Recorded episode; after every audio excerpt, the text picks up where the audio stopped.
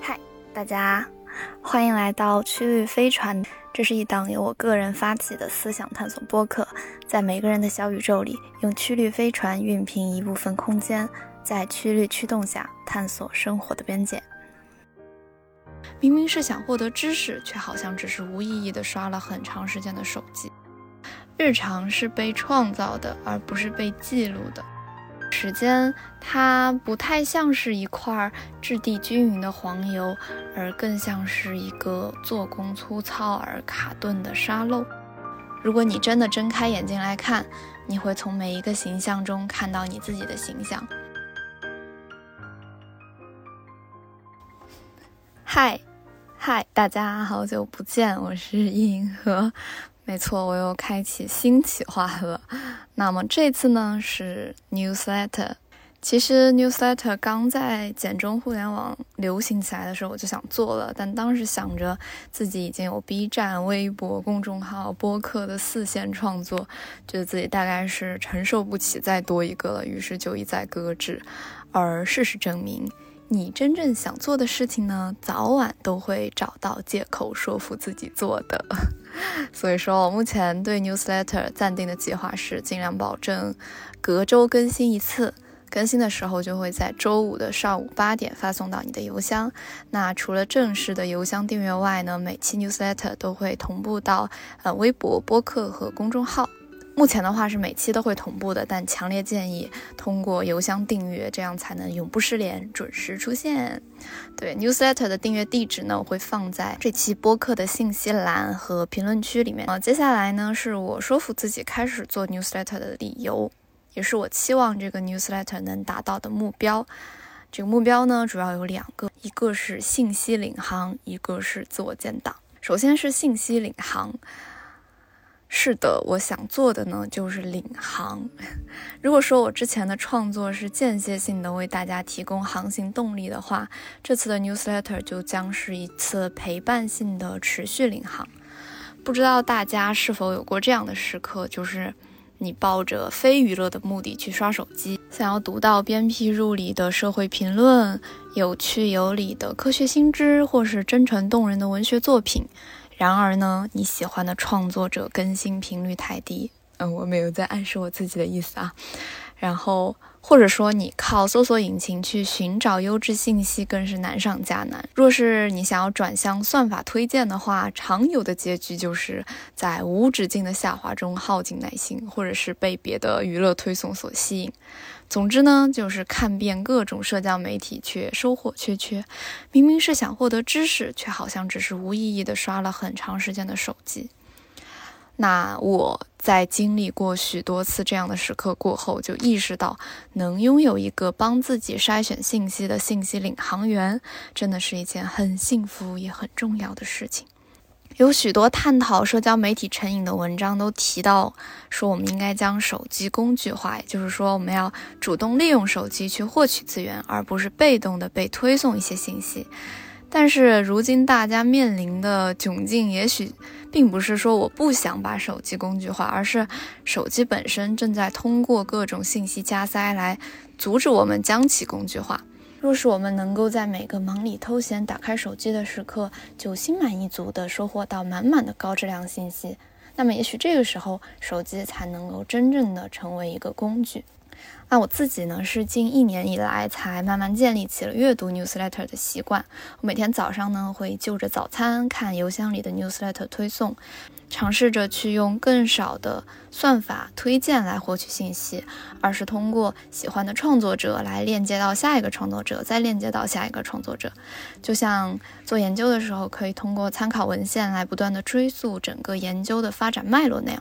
我之前也跟大家说过，就是我永远会把朋友的安利放在首位去观看，就是因为。我总是更愿意相信由人组建起来的信息网络，而非由机器组建起来的。那对我这样的创作者来说，其实我也可以通过银河算法去获取流量。这听起来是一个事半功倍的方法，但是背后要牺牲的东西实在是太多太重了，而且这些东西都是我无法割舍的。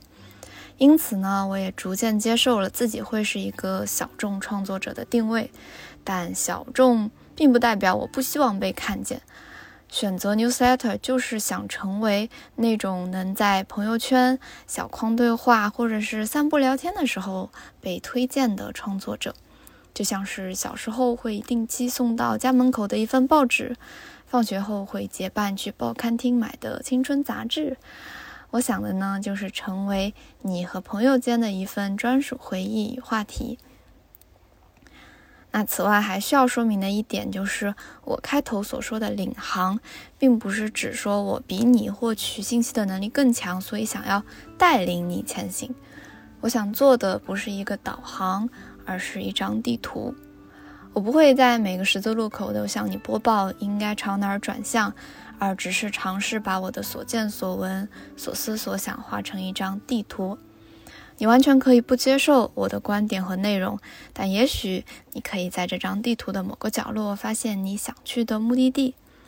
领航员呢，他只是一个探索的先行者，但是航行的方向完全由你自己决定。第二点目的呢是自我建档，这个说法来自于一个我喜欢的 newsletter 花生碎花生酱在他的 newsletter 的介绍里说，记录是种自我建档。我也很喜欢建档这个说法。前两年我开始尝试使用 Notion 整理读书笔记，大概的目的也和建档类似，就是给自己建一个思想数据库。那随着年龄的增长呢，主要是因为我意识到了自己的脑容量真的非常的有限，就是有时候和朋友聊天或者说是看书的时候碰到一个熟悉的观点。我就想和之前看到过的某段话联系起来，但总是常常就回忆不起那段话的具体内容，只有一个大概的碎片化的这个只言片语在我的脑海里。反复几次之后，我就觉得或许建立一个可检索的思想数据库是一个比较好的解决方案。当然了，提升记忆力也是，只是我不太愿意，也不太能够做到而已。嗯，对。而且呢，我觉得其实除了知识之外，应该同时被记录的还有个人在日常里的情绪、感悟与思考，也就是说为自我建档。大家也应该可以感受到，这些年来，无论是在我们的平时交流，或者是在互联网中。日常这个词出现的频率越来越高，那看多了呢，我会觉得这个词它本身就很有趣，因为日是太阳东升西落，循环往复；长呢是规则规律，恒常不变。两个字结合起来，就像是阳光下缓慢旋转争影的日晷，坚定地依循一套规则，在安静的运行。此外，也许还有声调的原因吧。日是第四声，长是第二声，他们两个组合在一起发音，也莫名就给人一种安定稳健的感觉。有趣的是，我觉得最近风靡互联网的标题之一是那种记录普通什么什么的日常，什么记录普通大学生的日常，记录普通上班人的日常 之类的。我原本一直很疑惑，就是说这样标题的内容，它到底是怎么能够在互联网上流行起来？就如果是我们假设，虽然这个假设可能不太成立，但是如果说我们假设大多数人上网是为了追求信息的刺激。而“日常”一词本身，它就是比较沉稳平静的。如果说我之前的分析是对的话，那我们在这个“日常”这个词前面再加上“普通”啊这种形容词，它就更像是一条毫无波折的齐齐整整的直线了。那么，大家到底是出于什么样的目的会去阅读和观看这类图文和视频呢？嗯，如果说要深入探讨背后的原因的话，我觉得我大。大概就是可以再单独写一篇 newsletter，或者是单独再出一期播客。那这次就只是提其中的一点，也是我想为自己建档的原因。那就是我觉得日常是被创造的，而不是被记录的。其实与其说是记录日常，我平时更喜欢说是创造日常。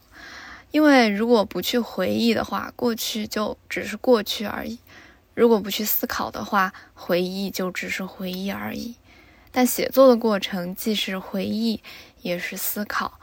回忆它能够使过去从模糊变为具象，而思考呢，则可以使回忆得以拥有支撑未来的力量。我一直觉得，其实时间它不太像是一块质地均匀的黄油，而更像是一个做工粗糙而卡顿的沙漏。在每次写作的过程中，我才真切地感受到时间的流逝，感觉到自己真的在被过去的那个自己向前推着走。如果说人生是一场搭积木游戏的话，客观的时间的流动就好像只是把这些积木杂乱无章地堆放到一个盒子里，而主观的思考和回忆，才是真正拿起那些积木来建构自己的过程。那说到这里，其实我已经把我想要做 newsletter 的两个目的说完了，剩下的是一些最后我还想啰嗦一些的话，那就是，其实这些年来，我几乎算是尝试了所有流行的创作方式吧，比如说视频啊、图文啊、音频等等，我不知道大家最喜欢哪一个，他们当然都有各自的独特的魅力和力量，但对我来说。纯文字这种表达方式会一直是我心里永远的一个伊甸园。事实上，我的所有创作也都是基于文本开始的，所以说我选择开始写 newsletter，大概也是一定程度上的回归吧。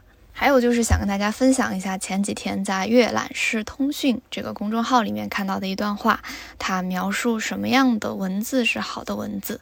他说。好的文字本身就是有力量的，充满魅力的。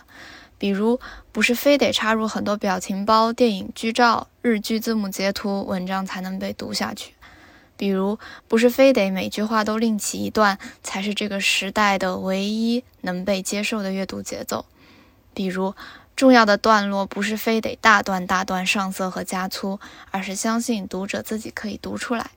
当然，文章标题也不是非得制造悬念。以骗取点击，准确朴素就很好。等等，好的文字本身就是有力量的。那我觉得这种力量有时候它与算法的逻辑也许是格格不入的，但总能够在人与人的连接里被不断的传递下去。还有就是，也想跟大家分享一段我很喜欢的作者傅真他在《最好金龟换酒》里面写的一段话，他说。我对天地间一切琐碎的日常事物都充满好奇，可是这一切与我有什么关系？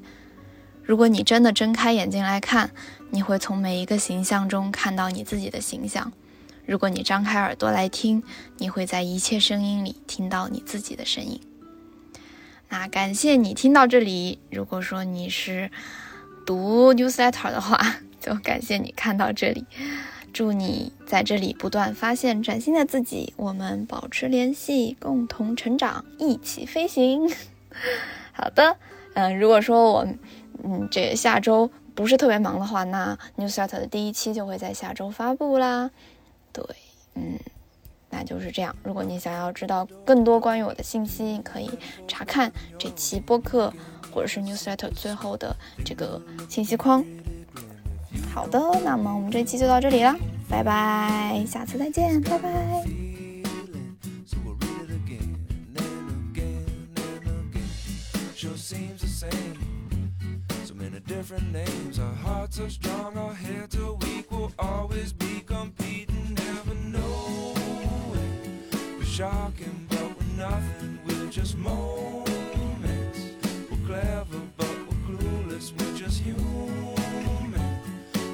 confusing, confusing, but the truth is all we got is questions.